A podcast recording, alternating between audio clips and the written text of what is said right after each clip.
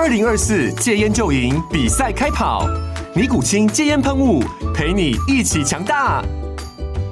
戒烟不容易，单靠意志力戒烟的人，时常无法克服戒断症状而失败。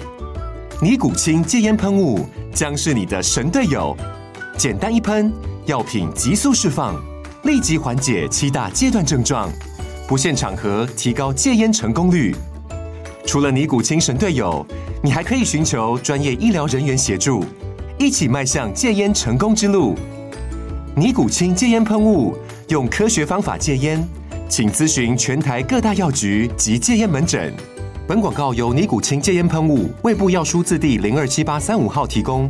嘉安嘉护股份有限公司，台北市中山区民生东路三段二号十楼，北市卫药广字第一一三零三零一九零号。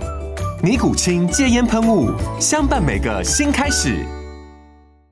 你好，欢迎收看《决策者》，我是王嘉玲。生技产业被誉为是台湾哦最有机会成为下一座护国群山的产业，年产值呢预估上兆。那么当中呢，保健食品哦，它的成长率是非常高，年产值已经将近两千亿了。过去十年的时间呢，它翻了三倍之多。那今天呢，我们非常荣幸呢，邀请到维克生技来跟我们聊聊。欢迎董事长吕世博，欢迎 Kevin。嘉玲好，各位观众朋友，大家好。哇，Kevin 今天来到现场，我才知道说谁是体重管理大师。您真的维持的太好了。等一下我们可以好好来畅谈一下，来做分享。对，不过我们回过头来，我很想问一下，我刚刚谈到那个数字啊，将近呃有两千亿，这个是保健食品，这我们看到是二零二二年的数字，嗯，但现在已经到了二零二四年，对，这样的数据应该是更高的吧？应该又成长了几百亿有了，嗯，对啊。是在疫情期间，这个市场上有发生什么样的变化？其实疫情期间呢，大部分的保健食品热卖的都是比较偏防疫的产品，或者是增加防啊、呃、抵抗力的产品，比方说益生菌啊、鱼油啊，或者是一些防疫茶。但其实呢，那个那一段时间呢，如果说是体体态体重管理的产品或者美妆产品，其实都下滑。因为为什么？因为不用出门，对，所以说大家就没有在家里。对，可是现在疫情结束之后呢，哇，这个体态体重管理的产品呢，哦，还有美肌的。还有这个口服美肌产品都大幅的成长，因为呢，在根据调查呢，在在疫情期间呢，大概有三成的人体重增加了六公斤以上。哦，这个还有专门去做这样的统计、啊。对对对，因为你那时间不方便运动嘛，那、哦、在家里可能又大吃大喝，又吃一些咸酥鸡啊什么的啊。嗯嗯、其实你刚刚一到我们摄影棚，我就觉得说，哇，我真的比啊、呃、影片上或是照片上来的维持的更加好，那完全跟你的年纪已经脱钩了。你自己我觉得就是最好的一个代言人，但是你也提到，其实你的人生当中，呃，体态并不是。一直都维持这么好的。对对对，啊，我以前。我在当兵的时候，反而是我人生最胖的时候。哦，你知道为什么吗？我那时候是当实勤排的排长，也就是管餐厅的。女排管餐厅。对，所以呢，我那时候阿兵哥呢，有什么面包啊，有什么水果啊，嗯、都给我吃。那那时候因为我还没有做体重管理啊，所以说不知道有这些都是高热量的、嗯、的，或者是精致淀粉。嗯、那反而现在呢，因为从事体重管理，而且我每天都跟营养师在互动。嗯所以我能够掌握如何吃对、吃健康，抓住重点。当然，我不是说完全很严苛的啦，但我觉得抓住重点呢，就可以维持非常好的一个体态了。像你自己一天当中的安排，你可以用你个人案例来跟大家分享一下吗？哦，其实我也是听营养师的，就是什么菜肉饭三二一。嗯，啊，先把菜还有肉吃饱啊，因为菜有膳食纤维，然后肉的话是蛋白质。把你比方说要吃的饭面，哦。最好是能够少吃啦。嗯、那如果真的还是想吃，就在最后面，因为你前面吃菜和肉已经差不多饱足了，嗯、而且这些都是最都是真正的营养，而不是热量。那另外的两到三成运动呢？您自己应该也是运动奇才哦。其实因为工作太忙，我大概有三年没有真的在运动了。对啊，但是我觉得也不行，因为这样子体力还是会下滑。所以二零二四年给自己的一个很一定要做到的目标，就是要恢复运动。嗯，现在您跨入到的是保健食品的产业。对。不过我们看了一下，您最一开始两千零六年的时候，您创立维科，其实您跨入到的是保养品事业。对。啊，早期呢，我一开始是做电子业，那因为后面对那个比较没兴趣，开始做保养品，大概有十年的期间呢，啊，也做了电视购物啊、专柜开价都做过。那后面呢，是因为越来越多的啊、呃、消费者，还有包括我周围的女生朋友都很爱漂亮。然后我发现呢，他们会去买很多瘦身的产品，然后那些瘦身产品甚至有夹链带，你知道，看起来很恐怖，连什什么标示、什么说明都没有。根本不晓得它的来源哦。对，所以我就发觉到这个体重管理哈，体态。体重体态管理的产品市场非常非常的大。嗯，其实你应该要感谢你这一些身边的朋友们，让你注意到，因为我们发现到啊，两千零二年的时候，当时候保健食品哦，它的年产值才四百九十二亿。嗯，但是到了二零一二年，已经突破千亿了。是，那你跨入到这个市场，刚好是二零一七年。对对，那个时候整个市场环境怎么样？哦，现在都是大幅成长。那以我们自己呢？二零二四年你有什么样的目标？二四年的话啊，现在刚好是二 二四年刚开始嘛，对不对？今年我们的目标大概可以成长二十二十 percent 到三十 percent。嗯，对呀、啊。那我们所有观众帮你一起来解释。对啊。哦，不过我们说到台湾，其实保健食品的市场，尤其我们看到疫情期间，好多你想象不到的业者都投入了。对。包含你说科技业。您过去也曾经从事过的，嗯、很多大老板都发现到这一块的商机。嗯、那这么多的竞争者当中，你怎么样在这样红海市场当中突破，然后异军突起？OK，当初我开始切入这个体重体态管理的产品呢，这个市场的时候，我就拟定了一个我们希望跟其他品牌差异化的一个黄金三角形。黄金三角形，对，黄金三角形。哦、第一个呢，重点还是产品。因为我觉得产品还是本质，我希望消费者或者是客户用完产品之后是真的会满意、会回购的，所以我建立了一个非常强大的一个研发团队，包括邀请了这个啊有全球顶尖科学家头衔的这个林文春教授，还有营养营养学的权威王进坤教授，还有一些医美的医生，然后以及六位的营养师。这样的一个团队呢啊去打去研发产品。那二方面呢，好第二个的部分的话。我们强调，我们有咨询师去服务我们的客人。一般坊间，我们去买电商啊，电商平台或者是开价，你买产品，你会发现你不知道怎么挑产品。对，不管是益生菌、叶黄素，或者是体重体态管理的产品，因为产品的说明你也不不了解适不适合自己。嗯，所以我觉得这是一个消费者的困扰。嗯，那我觉得呢，这些产品我们应该是透过一个咨询师，真的去了解客人的一个需求，然后他过去呢是不是有一些不好的饮食习惯，啊，或者是一些使用产品的经验，然后再针。对呢，客客制化的一个需求呢。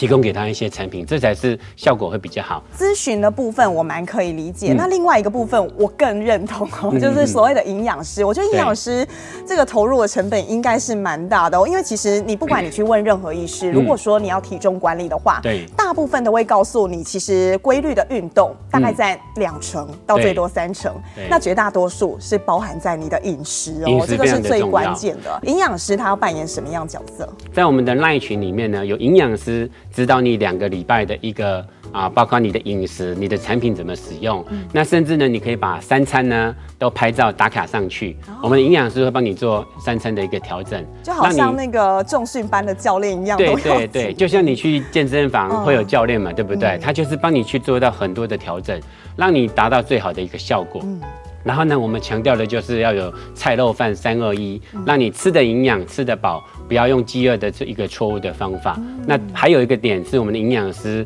啊，不只是专业，还会跟我们的学员变成像朋友一样，像朋友一样，所以你可以很安心跟他分享。对对。那为什么是两个礼拜？两个礼拜会太长或太短吗？其实我们最早是三个礼拜，哦、后面会发现有些学员会觉得三个礼拜好像有点需要意志力，嗯、所以才把它改改成两个礼拜。嗯、但是呢，相对应的，我们啊每每每每个礼拜都有开班，不同营养师来代班，嗯、所以相对应的，他可以自己再选择，可能隔一个礼拜再参加下一期的这个陪跑班。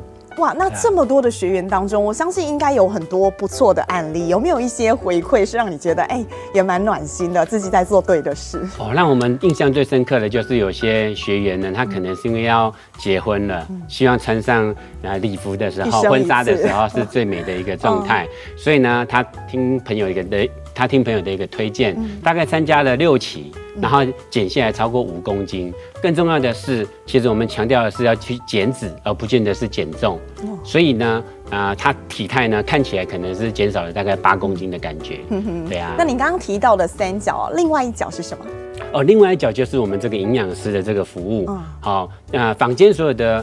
体重体态管理的产品，基本上是没有营养师服务的，嗯、也没有咨询师服务。嗯、所以透过我们的咨询师和营养师的双师服务呢，好能够让消费者达到使用产品的一个效果。那我我也经常跟我们的咨询师强调的就是说，我们应该是要以咨询服务。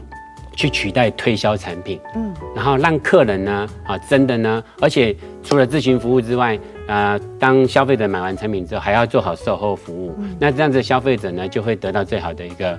一个满意度。那么你不仅在咨询上面花费了人力，嗯，营养师哇也比一个医院的有六位这个体重管理的还要更多的人数哦。对啊，你知道现在是大缺工时代吧？你这个人力成本是非常高的。而且营养师算是专业的一个专业的人士，所以说其实他们的整体的年薪啊，还有一些培训都需要投入不少。即便成本这么的高，但是你还是很坚持要做这件事，嗯，为什么？这是我一直觉得，其实现在的各行各业，消费者要的不只是一个好的产品，还有有有一个好的服务。所以，那因为保健食品它其实基本上是吃到肚子里的，所以如果说消费者都不知道他吃什么，或者是买了回去也没有吃，那我觉得这样子真的是是看不出看不出效果的。所以我非常重视的就是这个咨询师和营养师的这个服务。你投入这样子的一个成本，其实你的回馈也蛮高的哦。看到那个客人回购率，对，虽然说这个部分投入相当多的资金，但其实我还是蛮感动的，就是说我们消费者的对我们的满意度是相当好的，嗯、我们的回购率就相当的好。嗯哼，对啊。这些年来你拿到了非常多的奖项，对，国内和国外国际的。嗯嗯、其实我们看到连续四年你都获得世界品质评鉴大赏。那二零二三年的时候呢，还到比利时的啊、呃、布鲁塞尔去领奖，对当时候获得的是世界品质标章。对，他必须要通过什么样考核？好，它基本上呢是一个在比利时布鲁塞尔的一个总部，他他、嗯、这个评鉴单位呢有超过一百位的这个专家啊，针对保健食品、保养品，甚至有一些食品。啊，它有各方面的，有营养学专家，有健康顾问，然后也有化妆品的啊专家去评选啊每个不同品类的产品，标准是非常非常的严格的。哎，光是在我们国内就已经这么多竞争敌手，这个拉到世界的比赛，对，你有多少的敌手要打败？每一年呢，大概有超过一千家来自全世界超过一千家的保健食品厂商，哦，对。评审的产品大概有超过三万个产品。说去年二零二三年，我们是全会场呢颁奖，整个颁奖典礼，我们是拿到最多奖项的一个品牌。像得到这一些奖项，我相信啊，从、呃、外人从我们自己角度看，当然是觉得非常的佩服，非常的敬佩的。嗯嗯嗯，那以你个人哦，您觉得得到这一些奖项对你最大的激励还有意义是什么？哦，我觉得呢，通过第三方专业机构来肯定我们，我觉得这个是非常。自己感觉到非常荣幸的，而且我为什么会参加这个？呃，这陆陆续续这六年来拿台湾还有国际的这些大奖，是因为我以前大概二零一六年，我参加商业周刊的商业学院啊那个 CEO 班，有一位前辈跟我说，啊，那你在你的产业呢，你想要证明你是最好的，那你其实必须要有这个专业机构来做一个肯定。就好比比方说，好吴宝春他拿到面包世界面包冠军，我们马上就认识他，也知道他的。面包肯定就是最好吃的，有国际水准的。那所以，我就是听取他这番建议。那在二零一八年就开始拿台湾的啊国家品质标章 SNQ。那陆陆续续六年下来呢，啊国家品质标章大概有二十几项，世界品质标章大概三十几项。然后包括玉山奖大概有六项，那这两年呢，我们又拿了卫福部的这个不易形成体脂肪的这个健字号，对啊，今年其实我们还会再拿到更多的健字号，就是希望消费者呢能够很清楚知道我们的品质。其实我看到这么多的大奖当中，我有发现到，哎，有几座奖很不一样。Kevin 拿到不少跟创业有关的，其实您是创业奇才哎，其实不算奇才，很年轻的时候就开始创业，这跟你本身所学有关吗？哎，其实没有关系耶，因为我本身所学是工业工程与管理，那我。啊，当完兵，研究所毕业，当完兵之后是去半呃竹科，而且我那时候是进去两家非常优秀的半导体公司，一个是台积电，一个是旺宏半导体，护国神，都是非常好的公司。对啊，可是我在半导体待了半年之后，我觉得我的个性啊，整天待在那个工厂里，我觉得好闷哦。然后我就想说，刚好朋友约我创业，然后他有看到一个是。他有看到一个电脑周边电脑电脑周边改装的这个商机。嗯。我想说，那就去给自己三年的时间试试看。如果真的不行，大不了再回来上班。但是当时候一开始你打算要去做这件事，要去创业的时候，哎、嗯欸，其实还不敢让家人知道。我哪敢让我妈知道？她一定打死我。哦、对，因为好不容易读到研究所，然后进入最好的公司，真的是金饭碗。即使到现在二十年过去了，都还半导体都还是这么这么。这么这么的红的产业，嗯、对不对？所以我是真的创业，好有开始赚到钱之后，我才敢让家人知道的。一开始创业总是不容易的。我们看到经济部其实他们有一个统计，嗯、要创业的年轻人非常多，甚至有很多人是像你一样工作了半年，或是说工作了十年之后，他想要出来闯。嗯、但是呢，经济部统计，台湾新创公司存活率。只有一个百分点，这个我也看过这个报道。对啊，一开始你觉得你是幸运哦，才有办法在这个创业路上一路的啊一步一步往前，然后越来越好。对，还是其实起初你也有一些啊碰壁，或是碰到一些难关。啊，我创业大概有三个阶段。第一阶段我是做电脑周边啊改装的，这一段呢算是运气比较好，踩到一个风口。所以几年下来呢，我们几个股东都赚到第一桶金，那也增添不少信心哦。对对对，可是呢，接下来就来问题就来了。我接下来开始做跨入生技产业，先做保养品。我前三年呢，因为我没有任何的经验，我前三年把我之前赚的钱呢，那一桶金几乎都烧光了，而且不只是烧光了，几乎呢快要没有办法营运下去。我还跟朋友一个大学同学借了三百万，对啊。然后呢，我才在那两三年啊撑过去。后面呢，当然陆陆续续、慢慢不断的调整商业模式，还有产品的一些品相。所以在后来的十年之间呢，哈，跟朋友在大陆做电视购物和做百货专柜，大概一年也可以做到一十亿的一个营业额。在辉煌的时候，大家要讲起来都很容易，会觉得说，哎，都很好。但是在最困难的那个时间点，你怎么样自我喊话，给自己信心？你会愿意再去跟朋友借资金，然后继续的往前，而不是放弃？嗯，因为我所以我觉得创业哈，真的是要很能够吃苦，因为你那时候呢，好像在黑暗的隧道里，你还没有看到光明。对，那你怎么样子知道接下来会有真正的曙光呢？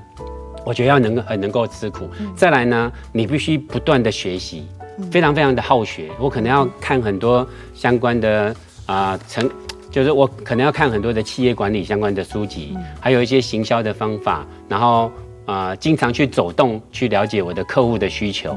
对，所以我觉得要非常非常的认真。你觉得是跟你个人的个性？还有你的一路上学习、成长、养成有很大关系吗？或者是说，呃，每个人都知道这样的道理，但是要做不是那么容易。OK，其实更可能跟我的成长背景有关系，嗯、因为说真的，我算是白手起家。然后我爸爸呢，其实之前我阿公是有留下不少房子和地产，但是因为他沾染赌博，所以说也几乎把钱都花光了。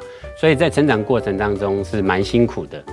然后我看我妈妈本身呢是在。医院里面做清洁工的工作，对啊，所以我蛮心疼他啊，蛮辛苦来养我们三个兄弟的，所以我一直希望能够改善家里的经济。那我在呃高中和大学时期也都有在打工，所以变成比较能够刻苦耐劳，对啊。那中间后面在遇到创业的一些辛苦的时候。相对应的，我都觉得我比较能够吃苦撑下去吧。嗯，处之泰然。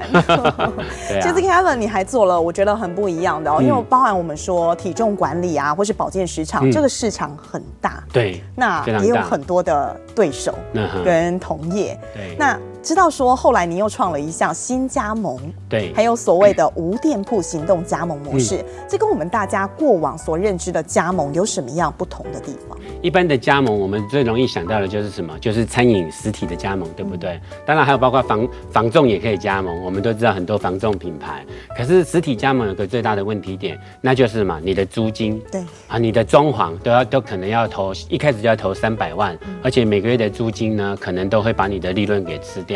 但是现在呢，其实说真的，我们实体开店也不过就是希望有人潮嘛，人流嘛，对不对？但现在的自媒体呢，其实是一个趋势。你看很多人的自媒体，每天的流量可能都有几千人、几万人在看他的自媒体。所以呢，透过自媒体呢，本身呢，它能够获得的一个市场，已经远远超过你的实体店面了，而且不受距离的影响。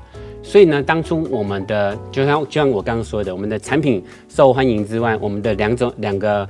我们的咨询师和营养师的服务更受消费者肯定，嗯、所以呢，我们的成长非常的快。嗯，那在那时候呢，没办法招募到那么多的咨询师的状况下，嗯、我们才内部的讨论，脑力激荡，才想到说，哎，或许把我们的 VIP 客户爱用者，好，透过一些招募的方法，也让他们呢，好，能够成为我们的事业伙伴。哦、所以我们就变成了这个所谓的类似网络加盟的一个概念。嗯哼，透过自媒体，我们有一套方法。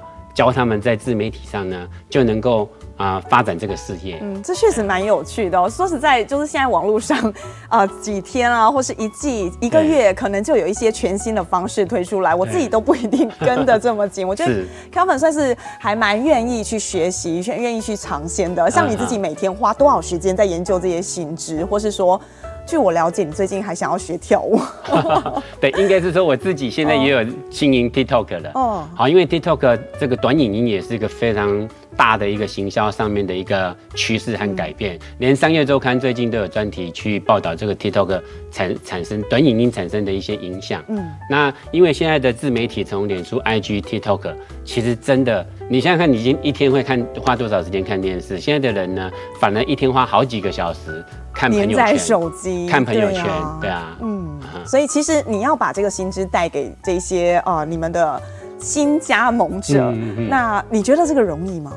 哦，当然不容易，因为我们有很多的加盟伙伴呢，啊，也或者是我们本来的爱用者，他们比方说可能都没有任何的网络行销经验，嗯、所以我们呢会有一套完整的培训方法。教导他呢，哎，自媒体怎么增粉？嗯，好，那怎怎么去做分享？嗯，那再来是当有客人或朋友询问的时候，嗯、怎么去做好这个咨询的一个方法？嗯，然后以及这个售后的部分，我们也非常的强调，嗯、让他呢能够不用成本呢，就用自媒体能够产生很好的这个啊、呃、事业的一个发展。那我好奇哦，你觉得什么样的呃群众，什么样的民众，嗯、你觉得最适合来当你的加盟主？OK，其实呢，啊、呃，我一开始呢，本来想说，哎、欸，可能是美甲美睫师，好，或者是啊、呃，这个咨询师、医美咨询师，嗯、他们呢是最适合的，跟你比较有相关。对，因为他们的客群就是也都是爱漂亮的。嗯、可是呢，这几年我进一步的发现，我们的加盟加盟咨询师呢，好，全职妈妈的比例越来越高。全职妈妈？全职妈妈本来大概有一成而已，现在大概有超过四成了。哦。原因是什么？我进一步去跟他们访谈。你自己一开始也很好奇吧？对，我也很好奇。我没有，我一开始还没有真的啊、呃，非常非常觉得全职妈妈啊、是我们适合的伙伴。嗯、其实一方面呢，其实因为全职妈妈她产后呢，嗯、本身就会要瘦身嘛，对不对？好、哦，然后再来呢，产后有的全职妈妈可能在家里没有一份收入，嗯、所以我们刚好这份事业呢，大部分都是我们的爱用者来做转型。啊，变变成我们的事业伙伴，嗯、所以对他来说都是非常棒的。嗯，那他又可以陪着小孩成长，所以呢，这个可能是口碑分享吧，就越来越多的全职妈妈啊来经营这份事业。哎、欸，从一成到四成五，这个数据的确是蛮惊人的。对那我相信这当中应该有蛮多很暖心，或是让你觉得哎、欸、也蛮值得跟大家分享的个案。哦，尤其是在疫情期间，我们有个个案是这样，她老公呢是做这个。呃，旅游业的包车服务的，可能新加坡、马来西亚、香港很多人来台湾旅游，家庭旅游会包车嘛。那疫情期间呢，完全没有任何的客户，收入归零。对，那还好，他的老婆也就是我们的伙伴呢，好经营这份事业，那反而是业绩不断的在成长，然后让家里呢能够度过安然度过这个疫情的这个影响。嗯、哼。那还有另外一个是美甲师的部分，嗯、本身是美甲师，因为疫情期间也不能够近距离的接触嘛，嗯，所以也是因为经营这斜杠经营这份事业，所以呢，他收入也是越来越好，甚至提早了。嗯。提早买买房子这样子，你知道每一年哦、喔，像现在当然是年初，但是在年末的时候，啊、呃，像我们媒体都会去检视各家企业都会分享给他员工多少的这个啊、呃、年终奖金，对，或是有什么样的福利。对，我觉得维科的这个 每一次端出来的奖项都蛮令大家称羡的。哦，为什么你会愿意把这么多的啊、呃，就是说你的成果分享给你的伙伴们？OK，啊，基本上我们的针对我们的加盟伙伴哈，他有各行各业，除了我刚刚说的全职妈妈，还有包括美甲师、美睫师或者是运动教练都有。那因为我觉得他们在经营这份事业呢，也蛮多人都蛮认真的，所以我愿意提拨公司每一年的获利呢，好一定的比例。去奖励他们一些，包括海外旅游啊，好像我们今年哦，二零二三年五月去的巴厘岛，大概两百多人。那甚至有一些伙伴呢，我这边会奖励一些精品，让他们自己不用花钱，我来奖励他们，因为我觉得他们真的是把消费者服务得很好，并且也协助了公司做一些培训。嗯哼，对啊。其实曾经有一位坐在您这个位置上的优秀的企业家决策者，他跟我们分享哦，他说啊，你在跟你的员工互动的过程当中，他认为施比受有福啊，这真的，你自己也感受很深。我也常常跟我们的伙伴强调的是，先利他再利人，让消费者得到满意的一个产品和服务，他就会持续的跟你购买。对啊，所以我觉得就是先利他再利德的一个观念。先利他再利己的一个观念，嗯哼，对啊。其实像这些年呢，我觉得你从创业一直到现在，嗯啊，很多点滴应该都在心头。对，就是当年你有没有试想哦？那个时候你的确读了一个很不错的科系，嗯，那也进到很优秀的公司去就职，铁饭碗，嗯，那甚至现在发展还是这些产业还是这么的好。你有没有想过，如果当初你没有选择创业，两千零六年你没有做这个选择，嗯，现在会在哪？哦。现在哦，如果我继续待在半导体，经过二十年呢，所以或许我股票会领不少，但是我个人觉得我应该是 秃头大肚子了吧，因为每天都是在固定的一个地方，然后你也不没有很重视，可能压力，那也不重视运动，所以我觉得很多人都可能。啊、呃，可能肚子都变得很大，然后可能头发变很少了。我觉得这当然是在你个人，但是你看哦，这些年你每一次去颁奖，或是说啊、呃，你得到了肯定，那你帮助了这么多伙伴，嗯嗯、完成他们甚至是连想都没有想过的一个梦想舞台。啊、嗯嗯呃，这件事情如果当初你没做这个抉择，肯定不会让这么多人站上他们梦想的舞台。对对，所以在这几年呢，每一。几乎每个月，比方说我们的加盟伙伴，有些人可能能够有能力带全家人啊出国旅游，或者是他买房或买车的一些个案，都会跟我分享，或者是包括他们的感情，夫妻感情越来越好的这些故事呢，他们回馈给我的时候，我真的觉得有时候我自己都蛮感动的，会觉得我做了一份事业，这份事业是帮助很多的人一起创业，嗯然后也。让他们跟我一样没有富爸爸，嗯、可是呢，能够透过一个创业的一个平台，嗯、翻转他们的人生。嗯、我会觉得，其实我当初真的没有想到说我会有得到这么多的感谢。嗯、那这些感谢呢，也都是我接下来努力的很重要的一个动力。所以你会一直持续有一些新的想法溢注进来。对，所以我在给我们的伙伴，不管是培训的资源，嗯、包括我们近年来还这两年还找了艺人的一个宣传。嗯然后各种培训，甚至打造了一个 APP，是让大家有更好的一个学习环境，我们叫做 MBA 的一个学习系统。对啊，对，说到这个，其实我觉得就跟一般的加盟不太一样，因为大部分我们看到加盟都是，呃，可能你真的进来了，你把那些费用都缴完了，该缴的费用都缴完，就是让你自力更生，对，好像就是自食其力，对啊，也不是说他就是完全的相信你，放钱给你自己做，但是你是好像最强母鸡，带着这些小鸡一起往前冲。为什么你会选择用这样的方式？我觉得这是一份责任心吧，对啊，你既然。邀请他们来加入你这个事业，对啊。如果说你没有让他们做到，呃，业绩或者是事业上的成长，然后只是让他们花钱，比方说这些投资，我觉得这是。蛮不负责任的，我会觉得睡不着觉。对啊，嗯哼哼。Kevin，其实你的创业啊，从以前到现在啊，就像你啊、呃，曾经你前面你谈到的，嗯、你说如果要创业的话，你觉得最重要是吃苦耐劳。对。但是不见得每一个人哦，都像你一样是这样的成长环境。嗯、除此之外，是不是还有一些可以跟更多年轻人分享的？我觉得除了要有一个吃苦的个性，如果是你无法吃苦，那我会觉得。当然你就不适合创业了。可是我觉得更重要的是什么？就是你要非常的好学，好学，不断的学习。包括你我们现在讲的刚刚讲的社群媒体，你也必须很不断的去学习新的一些行销方法，或者是自媒体的经营方法。然后呃，还有包括我们的专业知识，对。所以我是觉得不断的学习，也是我看到很多成功的企业家，包括我很喜欢的张忠谋啊，或者是很多企业家，我觉得他们都非常重视学习。嗯，啊、这件事情你自己呃有所感触，你也想分享给更多人。对对对。那如果说用一句话来形容您的人生座右铭，可不可以跟大家分享一下？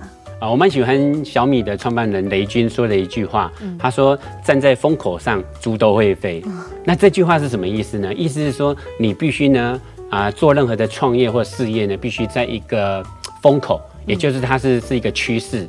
好，所以呢，呃，当你是在一个风口上呢，你相对的投入一分努力，你可能会得到五分或十分的一个回报。当然不能去做夕阳产业了哈。那所以呢，过去二十年是一个品牌电商。的一个过去二十年是一个品牌电商成长的一个机会，嗯，好，所以在二十年前有很多品牌网络品牌起来，那接下来呢，我觉得是社群媒体、社群媒体电商的一个一个趋势，所以人人呢都可以把握呢，好，利用你的自媒体去做到一个创业，所以为什么现在包括直播，好，那个。营业额也是相当相当惊人，像大陆的李佳琦啊，或者是什么三只羊啊，台湾有很多的直播主，那个业绩量都相当相当惊人。嗯，所以我觉得现在人人呢都可以把握这个自媒体的一个趋势，啊，在家就可以做很好的一个创业了。像以前大概五年十年一个啊世代，那现在是翻得更快了，可能你一年或是一年之内几季，你就要全新的一个趋势又在转换这个跑道赛道。